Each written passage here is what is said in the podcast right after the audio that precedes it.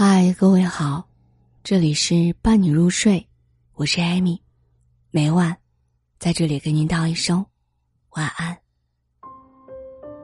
你有没有见过凌晨两点的写字楼？长沙的万达广场里聚集着这座城市最多的创业公司。我有个朋友，也在其中的一层。半个月前的深夜，有事儿。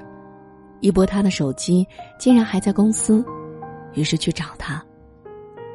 这是我第一次走进这一栋精致的写字楼，但令人惊诧的不是其他，而是已到凌晨两点，楼里竟然还有不少公司的灯是通亮的。我站在朋友隔壁公司的门外，看了看，里面仍然是满满的人头，有西装革履的主管，在大声说着项目的字眼儿。朋友说，最近三个月，这家公司天天如此。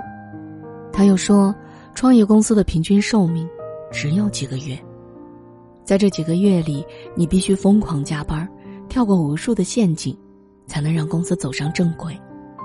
如果你人用正常的上班节奏待在创业公司里，你很快就会被淘汰的。我们总是羡慕那些成功创业的人。羡慕一轮轮的融资与一夜暴涨的财富。其实，这世上所有的厉害，闻起来都是加班的味道。如果你从来不曾主动加班，有些事情，你真的不会懂。昨天和一个纸媒的朋友聊天儿，他说自己最后悔的是刚参加工作的那几年。那个时候，纸媒还火得一塌糊涂。记者也是相当风光的职业。每天完成报社任务之后，他总是准时下班，要么去参加老板们邀请的饭局，要么组织上一群朋友喝酒吹牛。他曾经以为这样美好的日子会延续一万年，等到纸媒一落千丈的时候，他突然发现，自己除了好的酒量和打遍城南无敌手的牌技，别无所长，失业就在眼前。相反，那些在纸媒鼎盛时期也坚持加班学习的同事，要么考上了公务员儿，要么去了五百强企业，重新过上厉害与风光的人生。仔细想想，并不奇怪。下班后的生活早就决定了你的人生高度。你是在办公室里挥汗如雨，还是在牌桌上战斗？你对加班的选择已经决定了你几年后会不会失业。的确如此，那些过得比我们好的人一直在努力，只是我们不自知而已。认识一个女孩，是合作单位的商务总监，她的朋友圈堪称一场盛大的嘉年华。她要么在自驾，要么在台南旅游，而最夸张的一次，她去了嘉道观，清修半个月，忙碌的工作似乎一直和她无关。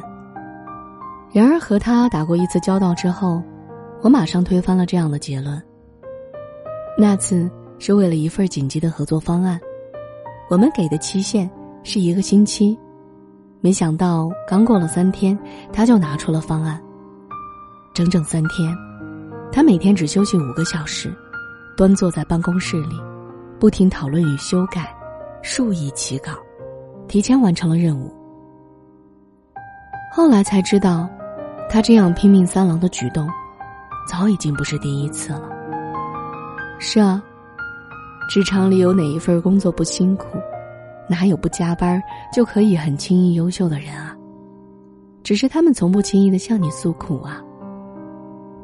所有人都在奔跑，如果你还幻想朝九晚五就能收获光鲜人生，你不平庸，你不失业，才真是奇迹呢。这两年，讨论加班成为了一种流行。一种广为流传的观点是，高端与优质的好工作，一定是一份不加班的工作。更有人说，你千万不要小看一个准时加班的人。其实，我所理解的加班，至少可以分为三种：一种是平庸企业文化下的假装加班，员工们都在加班，只是给 boss 留下努力的虚假印象。另一种是为了完成考核下的过重工作，员工们不得不承受过度的上班，而最后一种，则是为了不输给别人的主动加班。前两种加班当然应该反对，后一种加班却不应该省略。这个世界上，有太多的人，一出生就在罗马。这个世界上有太多的人，比你更能看到趋势。如果你想过上非同寻常的人生，你就得看得到风向，你就得学会为自己工作，付出比正常人更多的努力。